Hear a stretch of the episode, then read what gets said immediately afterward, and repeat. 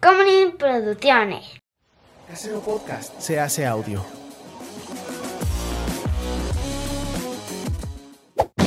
¡Chavos, banda! Hola, gente del internet, ¿cómo está? Mi nombre es Juan José Correos y conmigo siempre está Chava. Y esto es Cine y Alcohol y Sigo con Hipo.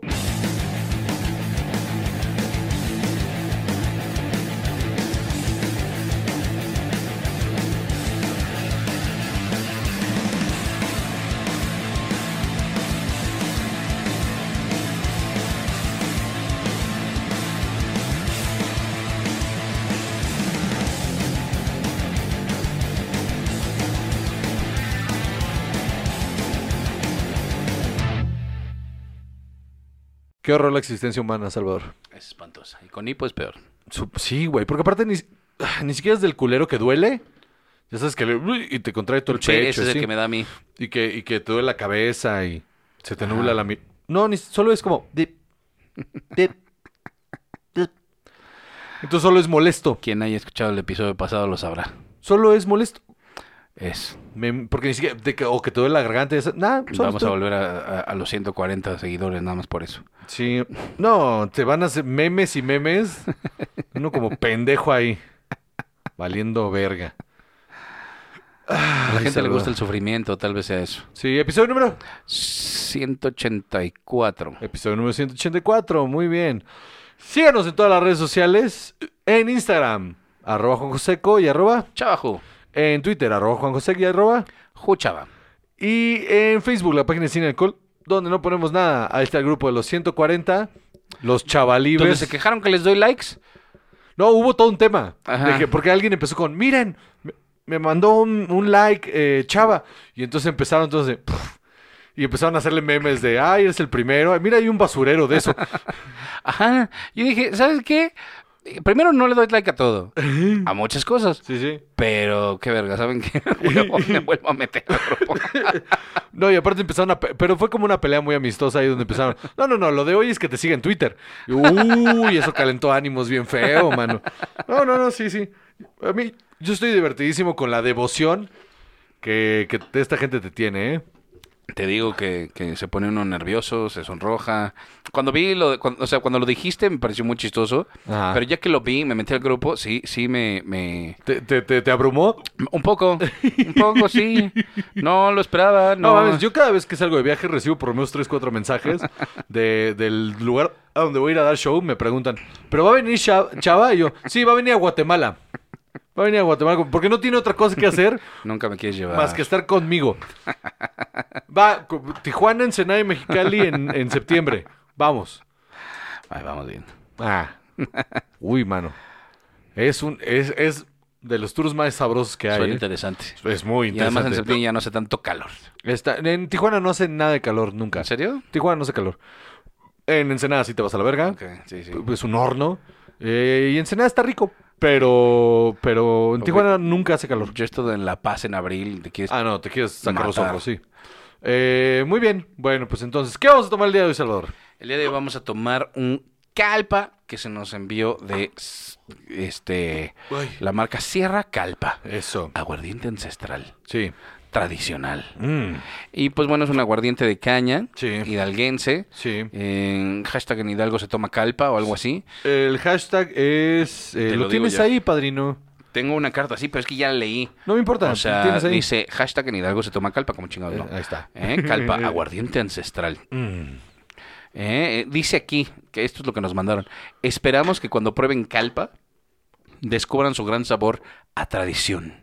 Cada trago les sabrá a trabajo, esfuerzo y pasión, que son cosas que no conocemos. Wow. A mí me cuesta mucho esfuerzo y trabajo seguir vivo. Es un esfuerzo diario. Absolutamente. Entonces, este, a eso me sabe. a las pocas ganas que tengo de seguir vivo, pero qué sabrosas son. Está muy rico el calpa, la verdad. Está muy rico ahí. Síganlo en sus redes sociales, ahí está. Búsquenlos como Calpa México eh, y pruébenla. La está, está interesante, está chida. Pues sí. Y en sus versiones aquí del recetario también le vamos a dar. Está interesante, hay un par de esas que sí, hay otras que no tanto. eh, que no se me antojan tanto. Hay una que tiene plátano, que la verdad es nunca me he tomado una bebida. Y un daiquiri de plátano. No se me antoja. Eh, no, fui fan. Solo es lo- como muy pesado, ¿no? Lo probé porque, porque había visto espeso. en películas que pedían banana, Banana daiquiri. Y dije, va, va, va, va. Lo probé y dije, Pa- en El no. Padrino, Ajá. Alfredo dice, you say banana daiquiri en español? Banana, Banana daiquiri. daiquiri. Eh, Una pendejada de, de chiste ahí. Eh, no se me antoja nada, Sé que fuiste tú. Me rompiste el corazón, Salvador. seguro. Sí. seguro. No, ese no fui yo. ¿No? O sea, sí fui yo una cosa, pero ¿No quien el te rompió el corazón, no, yo creo que no fui yo. Va, va, va, va, va, va. Va, pinche culero, va, va, va. Entonces, hijo de tu puta madre, ¿cuál es el tema del día de hoy? El día de hoy vamos a hablar de... Que ahorita estoy en Cuernavaca, por eso no estamos grabando la siguiente Nos semana. vas a llevar tú por un viaje Ah, a través de las no películas. estoy- No estoy, cuyo tema principal es la música. Que fue una recomendación del grupo de los 140, que Ah, ya sí. era una idea que habíamos barajeado en la mesa. Por ahí, sí. Y cuando lo vi, dije, esto es una, esto es Esto una es la señal, buena. esto es algo que íbamos a hacer, entonces Ajá. hay que hacerlo ya. Así es. Entonces, Entonces, vamos a pensar. sí. Es importante establecer la regla de que no vamos a hablar de Musicales. Ajá, es otra cosa. Sí. Ese es un género particular, Sí. ¿no? Que, en el que la narrativa, la historia, ajá, Dios mío, Óyeme. va llevando, o sea, la, la- la historia, los diálogos se van contando eh, cantados. Cantado. Entonces, Ah. eso es otra cosa. Sí, sí, sí.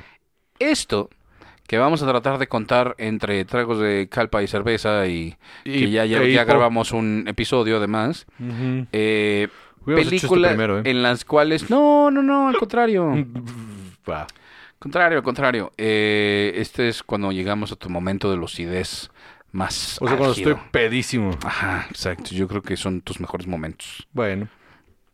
Eh, vamos a preguntarle a tu familia también. Sí, sí, no.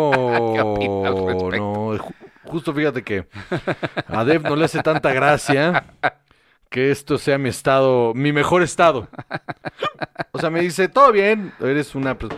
Pero ayer me trataron de vender la idea, ayer me subí sobre el escenario. Ajá. Y entre Dev y, y dos personas que, que quiero mucho, que una es este, Mariana, que es Marcy Piels, en, en- en- es, es psicóloga. Ah, Es una psicóloga que tenía un podcast con Marcela, este, que es una chingona. Eh, entre ella y Kika, que también es una chingona, eh, me- que es comediante y productora, me trataron de convencer, y Def, me trataron de convencer de que esta había sido la vez que había sido más honesto y que había sido una máquina arriba del escenario, siendo súper honesto y brutal. Y siento que no quieren que tome arriba del escenario. Es lo que Porque aparte les rebatí nada más diciéndole, eh, ajá, así, eh, ok, lo entiendo, está bien, pero mm, igual y piensen, solo por salud mental, igual y si estoy como medio adormecido, eh, no soy tan yo ahí arriba y entonces no me duele tanto. Ajá, exacto. Y Pi- entonces Mariana ya no puede decir, más que, ah, y lo entiendo. Sí. Ajá, me dijeron, en ti. ¿quieres un abrazo? Y le digo, no, quiero contacto físico. O sea, gracias". quiero otra cerveza. Sí, yo lo que quiero es tomar. Bueno, pues entonces lo que vamos a hablar aquí es las películas en las que la música es un motor, Sí, es un personaje, sí. es la línea de la historia, El o argumento, es sí. un acompañamiento importante a lo que te están contando. Que no es lo mismo películas que tengan un buen soundtrack, ¿no? Porque Tarantino es muy bueno para para acentuar con la música. Pero varias de las películas que vamos a comentar ahora y otras que irán saliendo en la conversación, más bien son sobre la música y la música tiene su propia personalidad y su propia, eh, no sé, parte en la historia. ¿Va? Va- Entonces vamos a empezar. Sin ningún ¡No! orden aparente, ¿no? Sin ningún orden real. No, no, no hay, no, o sea, esto es una conversación. Ajá, no, es un top. Ajá, por supuesto. Almost Famous. Yo sé que a ti esta película te gusta, Juan José. No solo me gusta, me parece que es un, un retrato bien bonito de una historia real. Ajá. eh, que aparte es autobiográfica. De Cameron Crowe. Ajá, ajá. Eso, esto, esto le pasó a Cameron Crowe. Nunca ha dicho qué banda estaba siguiendo. Siempre ha habido especulaci- especulaciones de qué banda era. Eh, miles de nombres de bandas de esa época se han, se han barajado. Pero Pero qué, qué hermosa película es, güey. ¿Qué sería esto? ¿Los finales de los 70? ¿Qué, qué sucede? En los principio? 70s, Ajá. como mid-70s, que es este el boom de las bandas de rock eh, como country, como sureñas, Ajá. como este el rock eh, psico- psicodélico, rock eh, eh, épico de estas canciones de 10 minutos, de solos de guitarra enormes y Como el tri. estaba a punto de empezar a decir nombres así y te super fuiste a la verga, pero va. Iba a decir como Liner Skinner, como este A Vándaro, mano. Grand Funk Railroad, eh, Lynyrd Skinner, eh, Grateful Dead. eh, Grateful Dead, eh, Purple, Ha- eh, Purple Haze, este, Deep Purple, Deep Purple, mm, eh, vaya, Led Zeppelin, o sea, todo este rock setentero súper eh, eh, pesado, o sea, pero no era pesado porque fuera estruendoso, era pesado porque era tenso.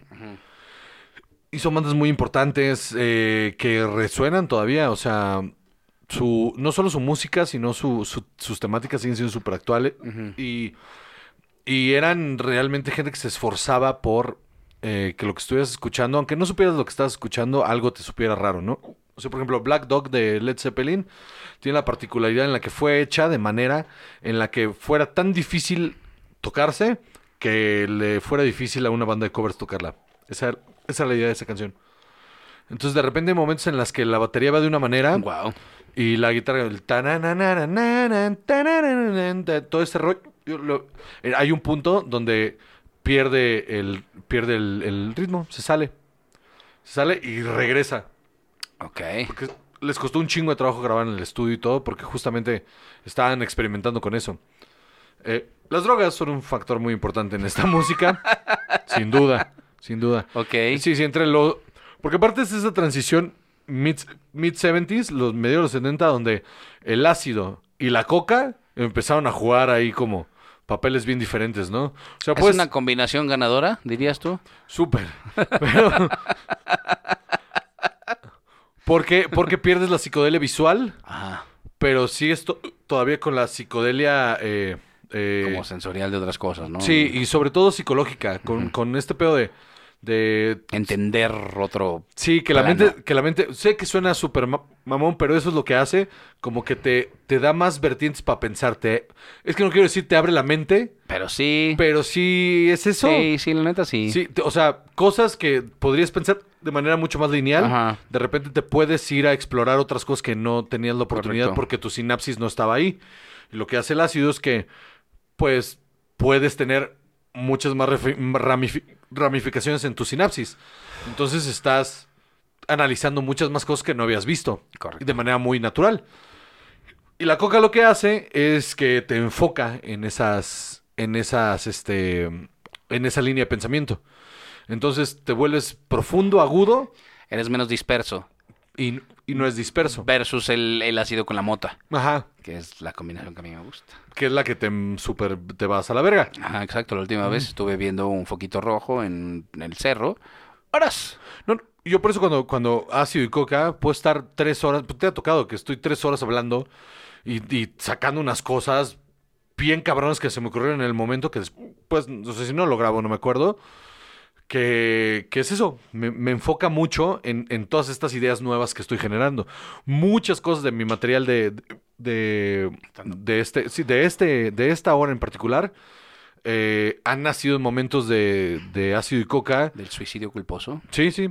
En, el, en los que he tenido como, como entendimiento de dónde vienen mis, mis pedos.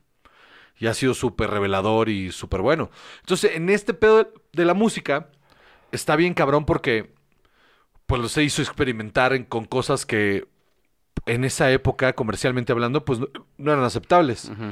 El Grand Funk Railroad tiene Heartbreaker es una de mis canciones favoritas en la vida y es una es una cosa hermosa. Y y güey, Liner Skinner. O sea, Liner Skinner era un bando, no, no, unos racistas de mierda, pero un bando, Sí, no, justo que estábamos viendo el otro día un video y te digo... eh, Con la bandera confederada. eh, con la bandera confederada atrás un montón de gente blanca Son escuchando. de Mississippi. Así, esta es la generación que tiene Estados Unidos patas para Pues arriba. estos güeyes son de Luisiana y la verga. O sea, bueno, eran porque se murieron en un accidente aéreo que en... en, en... En Conair. No, no, no, no, no, no. ah, Bueno, hablan en Con Lo Air de ella, ajá. Pero hacen alusión de, de- en, en este... En Almost En Famous. Almost Famous, justo que el momento donde empiezan a revelar cosas honestas de ellos es cuando les dicen que el avión se va a caer a la verga. Ok. Entonces, el último grita, el, creo que es el baterista que grita, I am gay. Entonces, todos se quedan callados y el avión se sigue sacudiendo y la chingada. Y de repente deja de sacudirse y todo va todo está bien y el piloto abre la puerta. ¡Nos salvamos! ¡Nos salvamos, amigos! ¡Nos salvamos! Y todos súper deprimidos porque se dijeron la verdad de que quién se coge a la esposa de quién. La verga. Es una película súper bonita. Esta es bonita porque te, te... Desde la vista de la inocencia de un chavito de 15 años que es un fan de estos músicos, cómo los va descubriendo y se va dando cuenta que realmente no quiere pertenecer a ese mundo. Es que esa es una idea muy cabrona, ¿no? O sea, de una cosa es la que ves en el escenario y, y estamos hablando de cualquier entretenedor, de cualquier persona que hace eh, los actores, los músicos, los comediantes. Y convivir con ellos es otra cosa muy distinta, ¿no? Sí, señor. Sí, no, ya abajo. O sea, no convivir en el show o en el lugar, no, no. Convivir, convivir. En la vida diaria, sí. Sí. Es, es, está cabrón. Ajá, es una cosa muy diferente. No, o sea, conocer sus personalidades reales y todo, como dices, puede ser también muy revelador, ¿no? Y, y para mucha gente es el desencanto, Sí. ¿no? De, ah, es que ni son tan divertidos, no son tan chistosos, no son tan interesantes. Porque aparte, mira, o son amargados, o son culeros. o son malas personas. O son horribles personas, ¿no? Pero el talento no, no solo sucede en, Sí, no. en gente Esta- maravillosa. ajá, esta idea de que porque este artista es mi favorito, entonces es todo lo bueno que representa el mundo, es una mentira. Ajá, ¿no? O sea, Ahí está Bill Cosby, o sea, Había, hay un poema que dice, de, de Cristina Pérez Rossi, que dice, líbranos Señor de encontrarnos años después con nuestros grandes amores. Lo mismo también con nuestros ídolos, ¿no? cabrón. Que ha habido muchas películas que tratan de eso. Como en este rollo de, por ejemplo, Get Him to Drink, Greek, perdón. Get Him to Drink tiene un poquito esto, Ajá. pero se queda corta, Sí, totalmente. porque es aleccionadora al respecto. Lo que, lo que tiene Almost Famous es que es reveladora. Y la música es una... Porque aparte me mama este momento en el que eh, Penny, Penny Lane, le, le cuenta... Sí, le cuenta cuál es el trabajo real de una groupie. Que no es solo viajar con ellos y coger madre, sino que tienen esta... Este...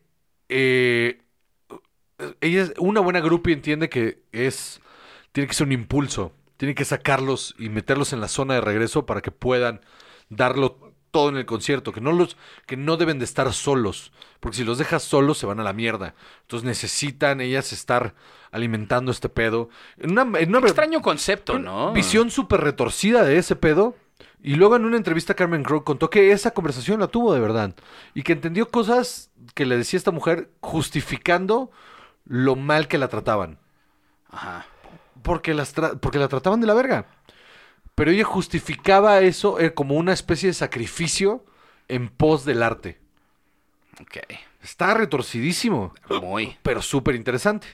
¿No? Como una visión diferente. Y por eso es maravillosa. Es la primera película de Cameron Crowe, ¿no? Es, eh, es, es una gran película. Me, Ahora te digo. cada vez que la veo y me la topo. Y aparte es algo recurrente en el cuerpo de trabajo de Cameron Crowe. El, el que la música sea parte esencial de su, de, su- de su, de su cuerpo de trabajo. No, no tan marcado y tan No, cabrón. eh, Fast Times at Richmond High. ¿Esa es su primera? De guion. Ah, no, no, no, como, director. ahora te digo. Este. ah, Espérame. First Time at Richmond High es su... O sea, la hizo adolescente. eh, video de Alice in Chains, Paul Westerberg Singles, una película que se llama Singles, que también la encontré en varias de las listas. Sí, que también es muy, ahora. muy buena. Eh, en el 96 dirigió Jerry Maguire. Sí, cierto. Ujú. Bueno, esta es la primera personal, pues. Ajá, Sí, pero, qué peliculón. sí, sí, sí, sí. Otra ahí por ahí. Walk Hard, Es The. Dewey Cox Story. Es una gran burla a todo el cine biográfico de músicos, ¿no? Que justo también tratamos como de sacar esas, ¿no? De la lista de, de lo que queríamos hablar hoy, ¿no? Porque de repente esas películas biográficas de músicos, pienso Bohemian Rhapsody, es más sobre, ay, mira, qué padre eran los momentos, qué interesantes los momentos en los que se les ocurrían las ideas y cómo llegaron Ajá. a esto. Y Mira qué mágico, ¿no? Ajá, justo, mira qué mágico y, y se pasan por los huevos. Que- que en ese la sentido, parte tortuosa y dolorosa, difícil eh, o nada más mezquina, ¿no? De Que en ese sentido Most. Famous también lo, lo, lo anuncia muy cabrón. Ajá. Esto de, de mira qué mezquino y qué vulgar era todo. Ajá. No, e- exacto. Y, y- y creo que lo manejan muy bien porque para, eh, como una película de comedia, Que John C. Reilly es un actorazo, entonces se entrega a... pasa- Perfecto. Perfecto. Sí, sí, sí, sí, sí, no, y todas las etapas que tuvo que vivir como un, como un cantante famoso que no necesi- que, que no estaba listo pa- para ser famoso. Ajá, no, y estas etapas que de repente son como forzadas, ¿no? A- a- a- ahora hago esta música y ahora hago esto. Y entonces eh, eh, esta necesidad de estarse reinventando, ¿no? De porque ya el momento eh, del pop culture ya no da para la música con la que yo empecé, entonces hay que meterle por otro lado. Está... no lo sé. No, o sea, la película lo marca muy, muy chido, pero híjole, qué difícil para los músicos ser así, Sí. ¿no? Tener una, una vida que... Y lo que hace muy bien esto es parodiar eso. Ese, ese sentimiento, esa. esa eh, eh, esos arcos súper eh, trilladísimos de, de la exploración y la chingada. Acá lo toman tan trivial que, es- que, que se ve lo que es realmente, que es basura. Es gente bien basura. En los 70, cuando se estaba metiendo ácido a lo pendejo, que está haciendo con una orquesta enorme y una cabra y la chingada. Su masterpiece y que no está completo, su masterpiece. y Mira, justo. Su masterpiece y que no está completo. Y entonces, ¿qué va a ser de su masterpiece? Y, y te das cuenta que es trivial, es completamente trivial. Porque por más que uno como artista cre- crea que está haciendo una diferencia, solo estás alimentando tu ego realmente. Por supuesto. Ent- Entonces es bien difícil hacer esa separación. Ajá. Porque luego aparte se van al otro extremo. Es me libero de mi ego. Y entonces, como Sting. No, me libero de mi ego y... ¡Ale, vale! ¡Ale, vale! ¿Qué es esa mamada, güey? No mames. Ajá. Fíjate que, o sea, muchas de las cosas que le llaman la atención a la gente es ver ese ego desmedido en un escenario. Ajá. No, o sea, eso es lo que le va a la gente a buscar.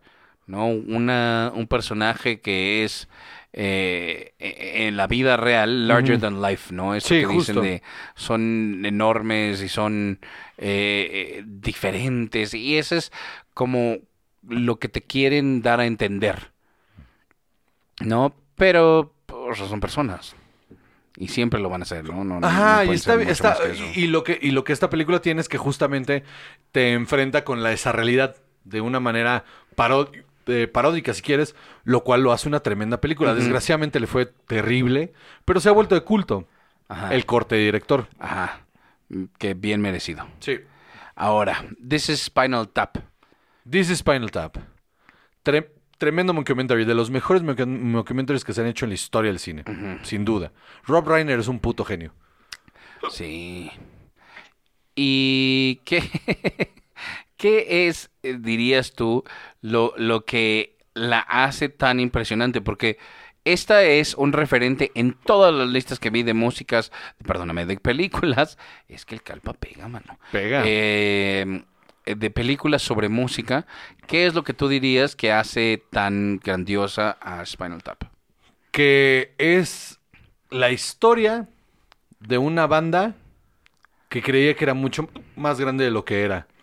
Y es tan triste, pero al mismo tiempo divertido ver a es- este, esta gente eh, frustrada.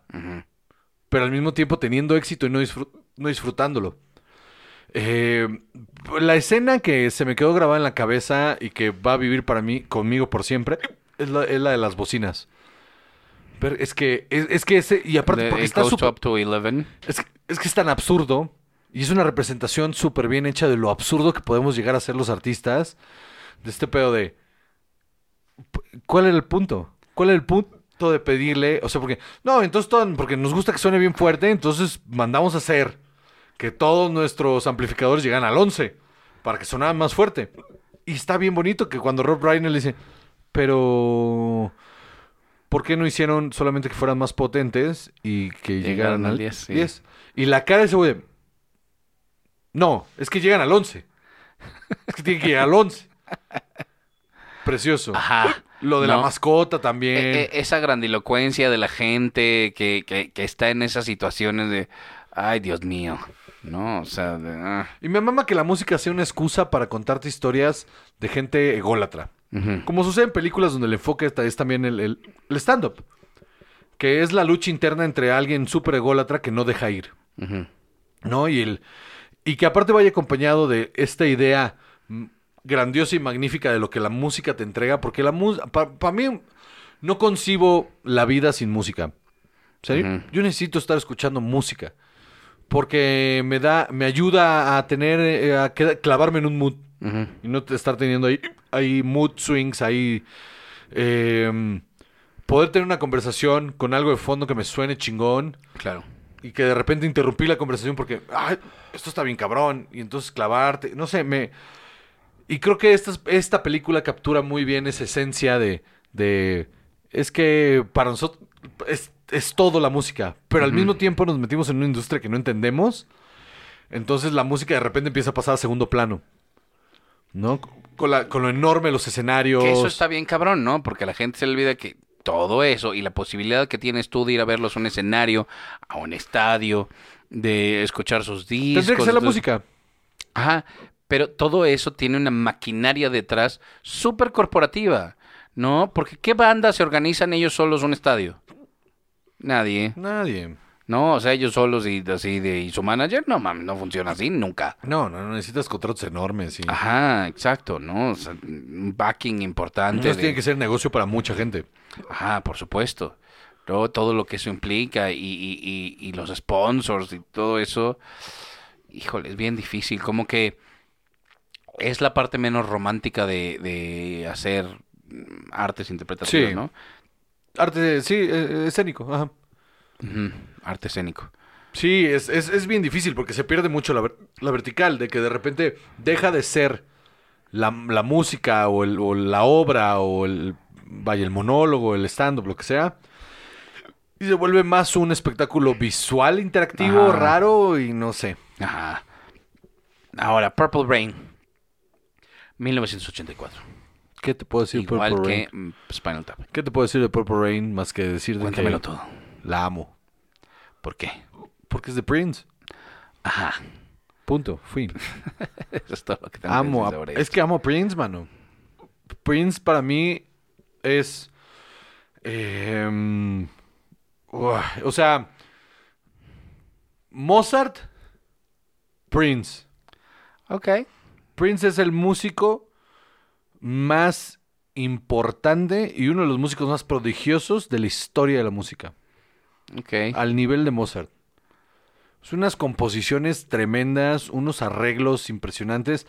Y aparte vivía por el arte. Ese güey, ese güey iba en contra de todo el pedo corporativo. Hubo un momento en el que grabó 10 discos de un jalón así y no, y no lo querían dejar. Y los quería sacar uno tras otro, así, pa, pa, pa, pa, pa, en un año. Dijo, no, pues, ¿qué? Eso no es negocio. Pero es que a mí me vale verga tu negocio. Yo que esto es lo que se me ocurrió hacer. Porque esto cuenta una historia, esto es algo importante.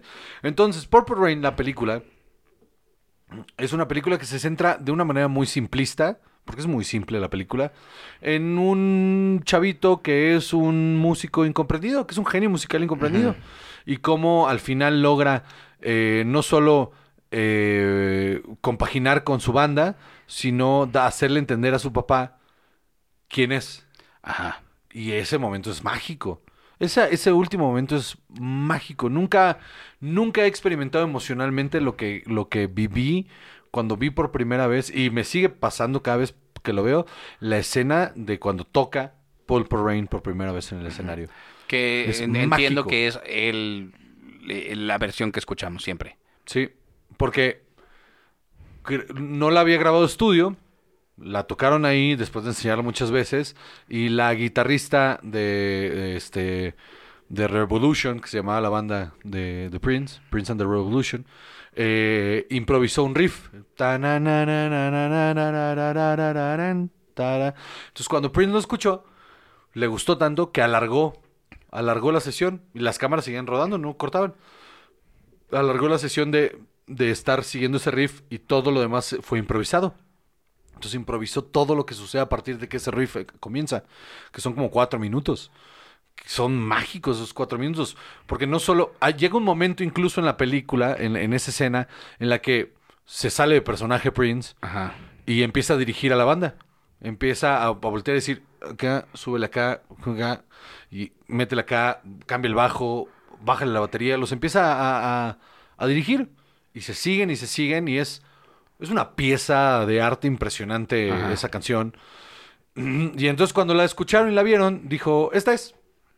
O sea, no podemos ir al estudio a tratar de emular esto otra vez. En vivo ya vemos qué hacemos, porque aparte, varias versiones en vivo que he visto después eh, no son iguales. Le ha metido, le ha quitado cosas, ha dejado que otros músicos improvisen, pero es la versión definitiva. Se le ocurrió ahí en ese momento. Bueno, no se le ocurrió, la dejó. Sucedió. La dejó ser en ese momento. Entonces dijo, esto no va a ir al estudio porque no hay manera de emular esto. Y esa canción nunca en la historia de la carrera de Prince se grabó en un estudio. Wow. Y eso te habla del tamaño de visionario, del artista que era, del, del... Y de lo que está comprometido con tu arte, ¿no? Sí, De claro. eh, esto ya es lo que es. Claro. Y no va a ser más, ¿y para qué?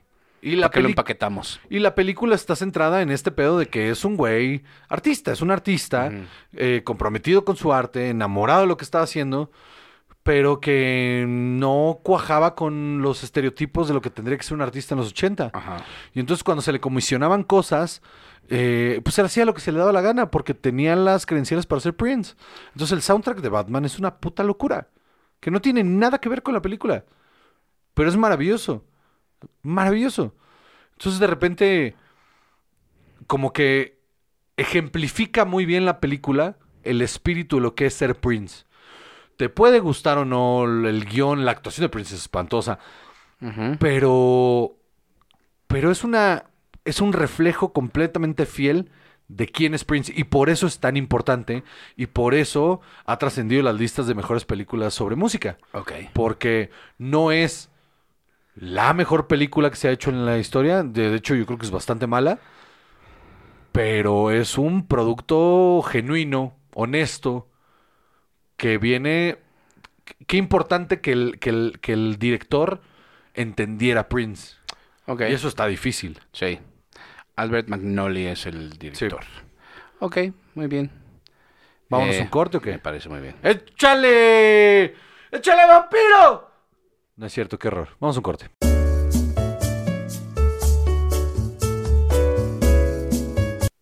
Porque usted lo pidió, damita, caballero. Llega por fin el show Suicidio Culposo a la Ciudad de México el día 3 de septiembre a las 8 y media de la noche. Eh, gracias a Comedy Lane en Círculo 99, que es en Eje Central Lázaro Cárdenas 559, en la colonia Narvarte. Ahí es la cita, el 3 de septiembre, 8 y media de la noche. La preventa está a 100 varitos. Si usted no aparta su mesa y llega el día del evento, el boleto está a 150. Eh, el número de reservas está en el póster, pero de todos modos se los dicto: 55 33 01 39 80 o mándele un mensaje al Instagram de Comedy Lane, arroba Comedy Lane MX, donde ustedes pueden ir reservando su lugar para ver este show, que la verdad ya tenía muchas ganas de presentar en la Ciudad de México. Entonces, Suicidio Culposo, 3 de septiembre, 8 y media de la noche, Comedy Lane en Círculo 99. Eje Central Lázaro Cárdenas 559 en la Narvarte. El 3 de septiembre, 8 de la noche, Suicidio Culposo. Vayan ustedes al show. Banda de la Ciudad de México, recuerdan que los jueves en el Círculo 99 de la Narvarte, que es Eje Central Lázaro Cárdenas 559 en la Narvarte Oriente, ahí está el The Comedy Lane Showcase que es un showzazo que solo cuesta 100 pesos. Todos los jueves está ahí en el Círculo 99 a partir de las 8 y media de la noche el Comedy Lane Showcase. 100 pesos todos los jueves, Círculo 99 en Narvarte, The Comedy Lane Showcase. Si quieren un 2x1, escríbanme a mi Instagram, mándenme un DM y ahí yo les regalo un 2x1 para el jueves que quieran. Ok, muy bien.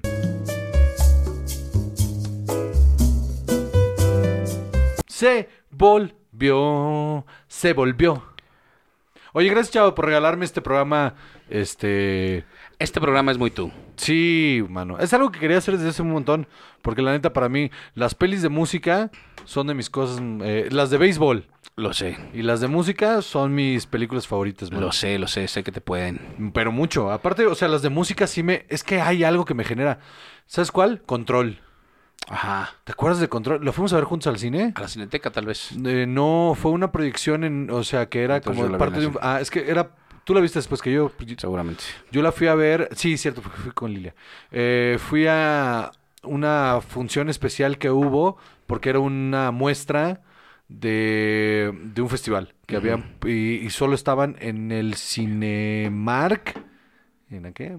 De. De, ¿De o de no, no, no, no, de la, de la, de la Juárez.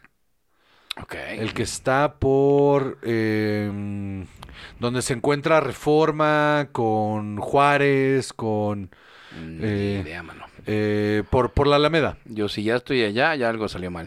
O sea, como para no, ese es el centro. Bueno, no, por la Juárez. Era Ah. uno que está en la Juárez. Ya sé, el que está a la vuelta del cine del Cinépolis Diana. ¿Te, te- te acuerdas que a la vuelta de Cinépolis Diana hay un Cinemex Ajá. como todo chiquito y que es muy artsy y la verga? Ese era un Cinemark. Claro. Y ahí fue esa muestra. Y, yo fui porque soy súper mega fan de Joy Division, desde muy morro.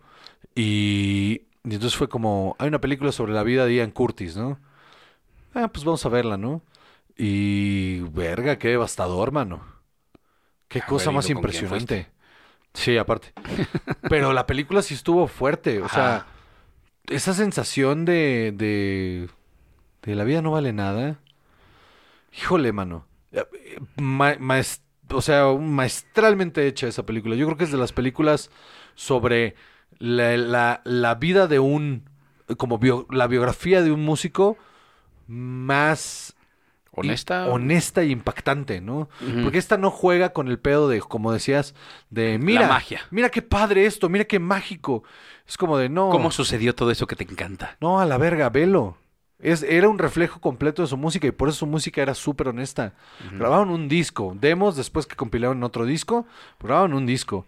Y justo cuando se iban a hacer su gira a Estados Unidos para ya reventarla, se suicidó a la verga. Pues sí. Y esa escena, esa escena final es... Esto no es un spoiler porque esto pasó en la vida real, no mamen. Pero el, el momento, la escena de la cortina y las pie- y los pies y... De hecho, mi chiste donde digo con los pies, este, que te Juntitos, cuenten ¿no? con los pies colgando, es porque en la cabeza tengo esa escena ¿Ah, sí? clavadísima. Ok. Ajá, como cada vez que lo digo tengo el recuerdo de la cortina, el- el- el- el- la tirita de la cortina, el foco moviéndose, los pies de Ian Curtis ahí, cómo ella abre la puerta y lo encuentra. Eso es lo que siempre tengo en la cabeza cuando digo, cuando cuento eso. Wow. Pues es, es, es- fue, fue un momento que me marcó, ya, ya estudiando cine a los 22 años, me marcó cabrón. Me pareció que era tan crudo como cruel como, como responsable. O sea, era una combinación rarísima de qué buen momento cinematográfico. Y, y el trayecto a llegar ahí, lo- es que te lo, lo sabes y lo sientes y, y- y- y entiendes todo lo que está pasando y su relación con la, expo- con la, con la esposa y la amante y cómo mientras ibas viendo esta historia de alguien que estaba mal, emocional, física, porque aparte tenía epilepsia, este, psicológica, psiquiátricamente estaba mal, eh, aparte estaba constantemente creando. Ajá. Y para, para él y para, para todo Joy Division era súper importante que tuvieran un sonido único. Ajá. Y ver esta construcción de cómo iban siendo, convirtiéndose en esos músicos que querían ser y cómo su vida personal no estaba a la altura de, su arte. Vaya, sí emocionalmente, pero no en cuanto al, a lo que, al estándar que él quería tener de vida, ¿no? Y, y es, es, es brutal. Es una de las mejores películas de música que, que he visto en mi vida. Y sabes que comisionaron a, a este mm, a The Killers a que hicieran el cover de Shadow Play para cerrar los créditos, porque el director dijo, tengo el tengo la versión de Criterion, donde el, el- el director dice, honestamente tenemos que... Ah, porque me la aventé con, con los... Comentarios, Con porque comentarios. obvio. Sí, claro que sí. Este, y dice que, que cuando terminaron de ver el corte, que se to- una hora no se pudieron levantar de la sala, o sea, de, la sala de edición, porque no paraban de llorar y de, y, y de sentirse mierda, estaban en el piso, no el editor, el, el asistente de, de dirección, el productor, todos tirados en el piso diciendo es que, es que no le podemos enseñar esto a la gente. O sea, esto, esto no, esto no va a ser nada, esto es, esto es esto, es- esto es terrible emocionalmente.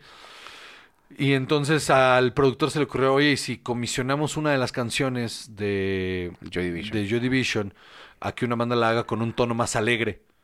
O sea, musicalmente, ni siquiera la letra, pero musicalmente más alegre, claro. como para que levante el ánimo del público en los, en los créditos y se puedan levantar de su asiento. ¿Qué es lo que haces en el teatro, no? En el cine de repente sí te dejan un poco abajo, pero en el teatro lo que quieres es sacar a la gente para arriba, ¿no? Claro, porque aquí no, o sea, lo interesante de esta película justo en esa construcción es que sí, en muchas películas te dejan abajo y te abandonan y pues, pues te vas platicando. Pero es que esta no hay nada que, o sea, es que es el último cuadro. Ajá. No hay nada después de eso. Nada que te sostenga, ¿no? Nada que te levante, nada que te diga, bueno, sigue con tu vida. Y, y, y, y fue, una fue atinadísimo que, que le comisionara a Killers la, la canción de Shadowplay, que les quedó cabrona. Y sí, te sube, y la verdad sí te ayuda a levantarte de las- del asiento. O sea, me, me ayudó a levantarme del asiento. Como estaba yo todo hecho bola. Porque aparte íbamos como en este plan, con esta, pues estaba saliendo con esa mujer. Entonces en ese plan como de, vamos a una peli, y de aquí nos vamos por unos chupes y la verga. Ah. Y fue como... Ay, Dios. Ay, Dios mío. Salimos del cine todos los dos, como 20 minutos caminando por la calle sin hablar.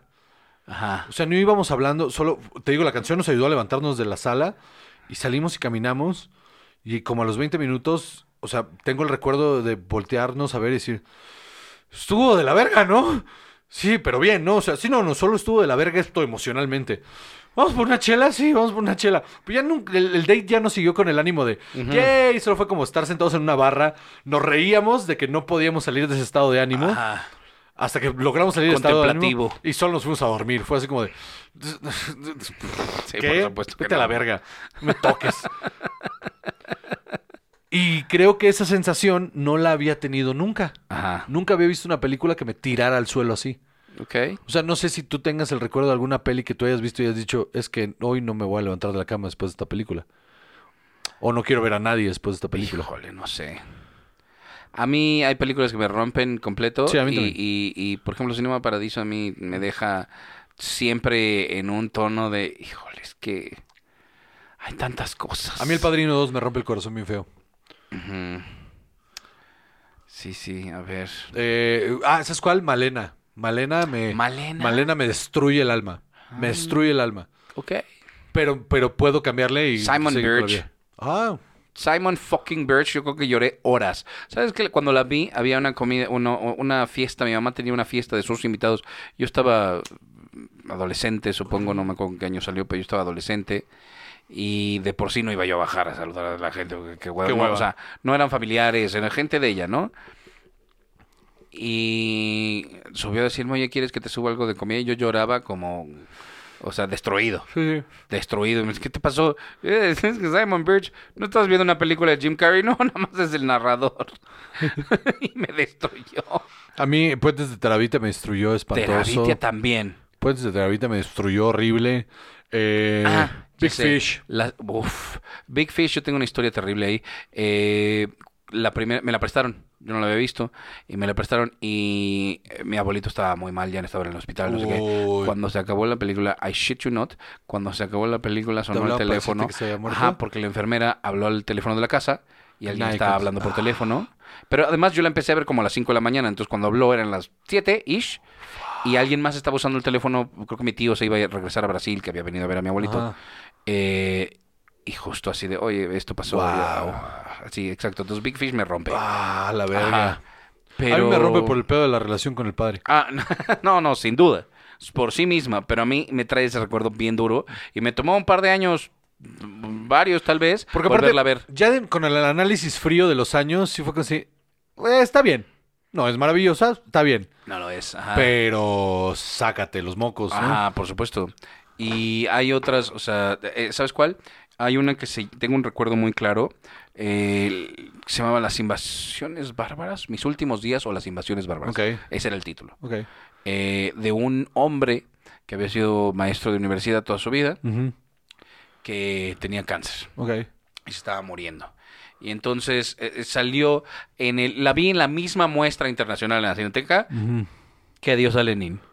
Y Adiós a Lenin así de, ay, qué padre, qué simpática película, lo que tú quieras. Buenísima también, pero simpática. Sí, sí, sí. en Sí, realidad. es- es es súper animosa, sí. Y esta, el papá se está muriendo de cáncer. Y entonces el hijo le consigue marihuana, le consigue drogas para que el papá esté más o menos ahí. Y entonces van todos los amigos y se van a despedir de él y platican de lo que hacían. Y entonces todos cogían entre todos porque los 70 y todo así. Y al final, el spoilers, este, el papá ya no quiere vivir más. Ya, o sea, ya está en ese punto del dolor. Como la, como la historia de este Doc Stanhope del, del suicidio asistido de su mamá. Ah, más o menos. Entonces todos los amigos y él y todo, o sea, toda la gente que habías visto en la película va y le va inyectando una, una jeringuita chiquita. Sí, lo mismo. ajá. todos uno por uno. Guau. Y lo va así, Qué para que no, fue una que no sea una persona Claro. que cargue con eso, sino somos todos. Verga, no, no, se acaba la película y yo me acuerdo que fui como con 10 amigos.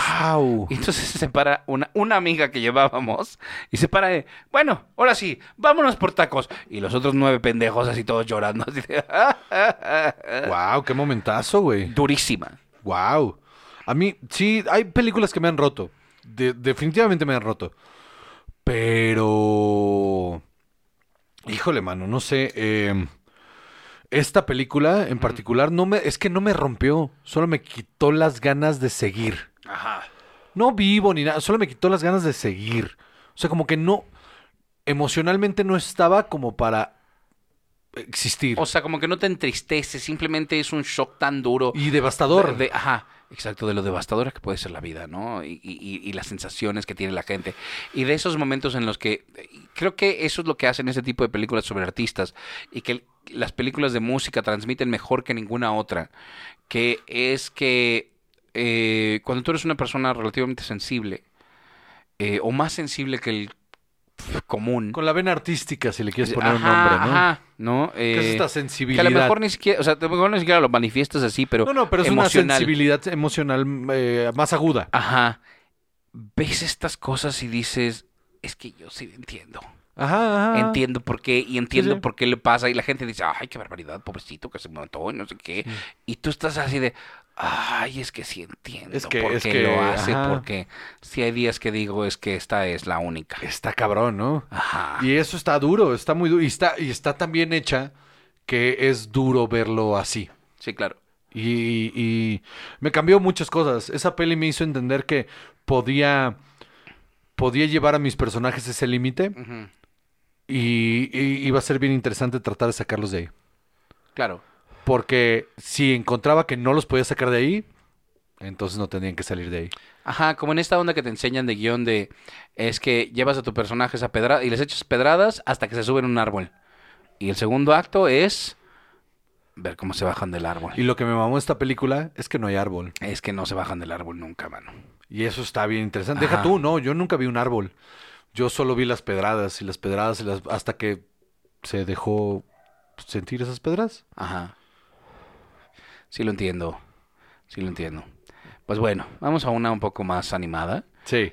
Bueno, High Fidelity con José. Híjole, también es bien devastadora, Sí, mano. También, ¿no? Esta manera de contarte una relación a través de la música Uf. que lleva y todo, porque además, eh, oh, te digo, yo no lo vivo igual que tú, pero, eh, o sea, mi gusto musical está basado enteramente en nostalgia, número uno, número dos, cosas que vi en películas o series, y número tres, cosas que me enseñas tú, Ajá. la verdad. Eh, pero High Fidelity, esta, esta onda que te hace pensar en los playlists y las canciones que te recuerdan a una persona y cómo fueron diferentes momentos de una relación, los buenos, los malos, los chistosos, lo que quieras. O sea, de Siempre hay canciones. Ajá, hay canciones que ya se, después de tal persona no puedes oír igual. Sí. De hecho, yo a, a veces que siento culpa. Yo, Ajá, que las pones y dices. yo la "Ah". pongo, escucho una canción y me saca una sonrisa y me siento culpa de que me está sacando la sonrisa porque me está recordando a otra persona. Sí, por supuesto. Y está bien raro eso. Ajá, ¿no? Como, como, como esa etiqueta que le cuelgas ahí o esa pertenencia a eso, de a este momento. Y las evito completamente. Evito esas canciones todo Yo el tiempo. también, hay, hay- hay canciones que me ponen... ah. Sí, entonces sí, no. High Fidelity tiene la magia. ah, La novela es maravillosa. Si nunca han leído la novela High Fidelity, léanla porque tiene ese factor de hablarte las canciones sin, sin enseñártelas. Ajá. Entonces eso está maravilloso. Y en la peli está tan bien transportado, está tan bien hecho. Eh, eh, para mí es el mejor papel en la carrera de John Cusack. Eh, es el más honesto de todos. Sin duda alguna, también que otra cosa, o sea... O sea, porque no, no es, no es, Los teen movies, o sea... y es una película maravillosa, es de Richard Linklater, ¿no? Sí, no, Stephen Frears. De Stephen Frears. Es, es una, es maravillosa. Novelas de Nick Hornby. Sí, es de Nick Hornby, que me mama Nick Hornby. Aquí tengo una novela. De hecho. Slam de Nick Hornby. Que si no la han leído, léanla. Está buenísima. Es la historia de. En este mismo como tenor de, de High Fidelity. Es sobre unos chavitos skaters. Ok. Y está bien divertida. Igual te lleva por ese viaje eh, emocional de su mundo. Está impresionante. Y, y- y, este. Porque tiene una narrativa muy ligera. Nick Horby escribe muy ligero. Pero al mismo tiempo muy, muy emocionante. Y esa peli, la primera vez que la vi, eh, estaba yo tomando la decisión. Una época en la que durante lo. Salí de la prepa y entré a la universidad a estudiar primero comunicación y luego a estudiar ingeniería mecánica. Y durante esos cuatro años eh, estaba en un hoyo depresivo espantoso. Entonces lo único que me hacía seguir era, había días enteros en los que no iba a clases y solo iba al videoclub que estaba eh, a dos cuadras del, del DEPA y rentaba cinco o seis películas. Me gastaba el dinero que me daban mis papás en rentar cinco o seis películas, pizzas y cervezas. Y me encerraba a ver una tras otra. Y entre ellas fue Fidelity. Y la vi y estaba pasando un momento bien eh, emocionalmente bajo. Y la vi y me sentí tan identificado con el personaje de John Cusack. No pude, no pude dejar de sentir lo que él sentía. Sí, ¿sabes qué? Te digo, para mí la experiencia fue distinta, porque como yo nunca fui así de musical y nunca he tenido este conocimiento musical de, de- de este estilo, eh, a mí me parecía pedante. Claro. Bueno, porque son pedantes. Son unas Ajá. personas. No, no. Y esa era mi relación. Yo era su. Yo era. ¿Eras? Creo que me he quitado lo pedante alrededor de la música. Sí, sí. O sea, de unos, ¿qué será? 10 años para acá, que tuve como este entendimiento de música es música y tus gustos son tuyos y me vale verga lo que te gusta. O sea, no, no, no, no, no, no te lo voy a celebrar, pero son Pues tus gustos y algo te gusta Ajá, ya, sí. ¿no? Pero aprendí a que me gustara todo. Aprendí a encontrar la belleza en todo. Ajá, a poder encontrar la belleza en todo. No es me gusta todo, sino que todo puede tener su mérito Sí, sí, sí. y descalificarlo porque no es lo que a ti Y siempre te gusta esta chafa. Ajá, y, y justamente ese personaje me ayudó a entender que yo me veía así y eso no estaba chido. Ok. Porque aparte justo algo que rompía durísimo sus relaciones era esa soberbia. Que solo podía, ¿Cómo no te relacion- gusta tal? solo podía relacionarse con dos güeyes que eran igual de inadaptados, que solo les gustaban las cosas que a él le gustaban. Y que podían tener estas discusiones sobre música súper profundas y me vi en esa cara y me vi con esa gente porque tengo ese grupo de personas y entonces fue como no, no quiero ser esta persona. No quiero, no quiero, no quiero llegar a lo que él llegó. No quiero, no quiero vivir este, este mm, inconformidad. Y como proteccionismo ante lo Sí. que tú consideras que es lo que Y vale. está raro, ¿no? está raro. Ajá. Entonces sí, no, tomé la decisión de, justo de ahí nació mi, ok, me voy a desprender un poco de esto. Pero aparte, la segunda vez que la vi, estaba pasando un momento bien raro. Eh, me estaba separando de la que era mi pareja en ese momento. eh, que aparte es, es una, es una mujer con la que tuve esta conexión musical cabrona. Y tuvimos un, un... Fue mi primer amor, ¿no? Entonces era como... Torrido romance. Cabrón, y era de adolescentes, o sea, teníamos 19, 18 supuesto, sí, años, sí. Y, y éramos súper clavados de la música, y todo el tiempo hablábamos de música, y era, era como nuestro tema, ¿no? Y de repente cuando se rompe esa relación, eh, yo, yo, yo insistí mucho en que no terminara, aunque eso ya se había muerto, pero insistía en que no se terminara y la música seguía siendo mi eslabón para tra- atraerla, para querer, para poder seguir hablando con ella. Entonces, vi esta película que era eso exactamente Claro. y me, me, me rompió al grado que la veía una vez al mes. Ok. O sea, de lo, de lo, de lo mucho que me generaba.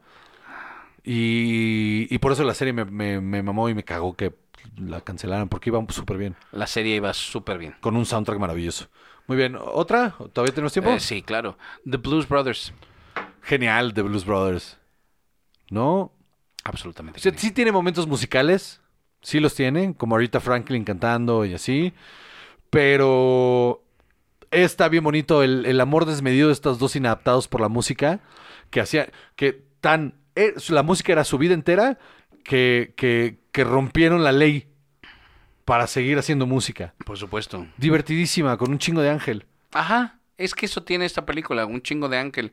Y, y- y ese amor por la música, eh, eh, esa es, yo creo que es lo que conecta con la gente. Sí. Que incluso, o sea, para mí, que igual, digo, no soy tan musical, la pasión por algo, de esto es lo mío. Y, Y voy le a hacer pese a quien le pese.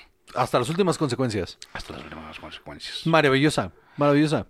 Y, y con música. Todas estas películas tienen en común que la música es maravillosa. Ajá. O sea, que, que la música en las películas es maravillosa. Porque incluso la de Dewey Cox son canciones hechas para la película y son Buenas maravillosas. Y eso es lo que tiene Blues Brothers, que es un... La música funciona a par con la película. Jamás desentona. Y es un hilo conductor bastante importante. ¿Qué te parece Whiplash? Whiplash me rompió. Está cabrón, ¿no? Whip- o sea, Whiplash me rompió. e- e- esta onda de la disciplina que requiere también, o sea, la excelencia. La excelencia que requieren ciertas formas de arte. Eh, eh, para mí, yo creo que una de las cosas que más me abrió los ojos respecto a lo que es la música en realidad es que conocí un, un- bueno, no es cierto. En una fiesta vi a un ex compañero de la escuela que estaba con nosotros en la primaria. Y en algún momento en una fiesta de la prepa, seis años después, eh, o ya post la prepa, lo invitaron. Y ese güey había estado, pues bueno, no seis años, o sea, tal vez diez, había estado en un conservatorio, música clásica y lo que sea. Y lo veías y era un metalero atascadísimo, así, huevo. uñas negras, no sé qué, y nos puso su música y así de... Todo durísimo, growling, todo el pedo. Y, y él nos estaba explicando de, es que para mí la complejidad que hay en esto es lo mismo que yo fui a estudiar, solo esto es una eh, interpretación más moderna de lo sí. mismo. Y, y- y justo yo empecé a entender eso de, ah, ok, es que todo es lo mismo, ¿no? O sea, Claro. es música, es música y ya, y... O sea, que a tu mamá no le guste no quiere decir que no sea música, La ejecución, la ejecución y la planeación para ejecutar eso. Y el virtuosismo se puede encontrar en cualquier género. Sí, sí, ahí está. O sea, yo sé que muchos de ustedes no son partidarios conmigo de esto, pero eh, hay, hay autores del género urbano que se puede escuchar simplista o minimalista si quieres la música, pero en realidad hay un trabajo complejísimo detrás de eso y, y que tiene el mismo valor que del, tu metal sinfónico, o sea, es, el valor del, del- Ajá. del- del producto. Y ese momento en el final de la película, en el que después de tanto luchar y de, y de tanto abuso y de todas las cosas que me has hecho y todo, este reconocimiento mutuo de respeto, a mí me puede bien. cabrón. Está bien cabrón, está bien cabrón. Ese momento está cabroncísimo. Tara, tara, tara, tara, ta. Aparte el montaje de la secuencia no Cabrón. tiene madre. Pero dime que no te gustaría ver eso con, o sea, honestamente, eh, a lo mejor en mi ego, a mí me gustaría ver eso en los ojos de un maestro que tuve en, el- en la escuela. Ah, sí. Me gustaría ver eso. O sea, ver a un maestro decirme, mano, lo hiciste bien. Yo tuve un momento así con, em, con la psicóloga de mi prepa, con la que chocaba mucho, Ajá. ideológicamente. No, la respetaba mucho y ella a mí, pero ideológicamente chocábamos muchísimo. Y como que no cuajaba. eh, veíamos a la otra persona, pero no, no, no la entendíamos. Y hace unos años eh, tuvimos comunicación porque quería que fuera yo a dar una plática y entonces tuvimos toda una conversación de eh, lo que hacía para empujarme y que ahora, bla, bla, bla, y que entonces de repente toda esta cosa que podía soñar como a sueños guajiros que yo expresaba mucho en la prepa, de es que yo me quiero dedicar a eso, yo, yo quiero ser arte, yo, quiero hacer cine, yo me quiero subir un escenario, yo quiero ser explosivo. Y que siendo un pueblo muy pequeño en el norte, de repente sonaba como bien raro, así como de, ¿qué pedo con este güey? No mames. Cuando toda mi vida la tenía trazada por las empresas y Pemex y la verga, era como de, no, mano, o sea, pero ¿por qué no te vas para allá? De hecho, tuve conversaciones con excompañeros 10 años después Ajá. que me decían, pero, pero ¿por qué no estás en Pemex? Pero, pues, porque no quiero, te vale verga. Pero es que te, te estaré yendo cabrón y... No, probablemente ya estaría muerto, mano. o sea. Y, y entonces todo este rollo que cuando esta mujer a los 33, 34 años, no, 34 años tuvimos esa conversación, eh, sentí chingón. Como que, ok, esta, es, ok, esta persona, con toda la convivencia y todo el empuje que tuvimos, eh, me dijo un... Me... Te admiro mucho por haber hecho lo que se te dio la gana, mano. Pues sí. Y tuvimos ese momento y estuvo muy lindo. Muy, muy lindo. Porque no esperaba tenerlo. Mucho menos con Claro. él. Esperaba tenerlo con otros maestros y no ha sucedido. Pues sí. Pues hay muchas películas en las que este es el hilo conductor, Sí. ¿no? Eh, que Muchas más que no nos va a dar el tiempo ahorita de contar. que representan etapas de nuestra vida, que además eso es otra cosa muy particular de la música, ¿no? Que te marcan un momento. Siento que son eh, como un separador de libros, ¿no? De, ah, me acuerdo de este momento, me acuerdo de estas cosas, eh, que no puedes despegar. Que honestamente siento que ninguna otra forma de arte para mí tiene. Estoy, estoy completamente de acuerdo. Entonces, este, pues mándenos lo que a ustedes representa eh, alguna escena de música en una película, alguna película de música eh, eh, o como sea, y lo platicamos. Claro, sí, podemos hacer una segunda parte de esto. Porque se nos quedan un montón de películas fuera. Yo traía en la cabeza como otras 10 que no nos va a dar chance ahorita. Hacemos una segunda parte de esto y Sí, lo señor. platicamos, ¿vale? Muy bien. Muy bien. Episodio número. 184. Episodio número 184. Sí. Eh, yo soy Juan José Cobarrios y conmigo siempre está. Chao.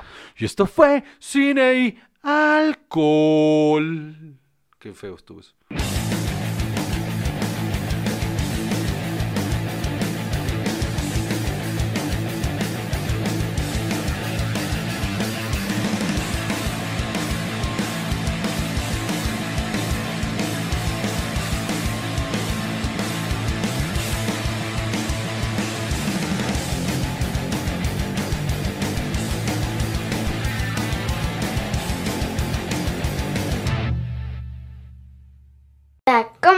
Producciones. Casero Podcast se hace audio.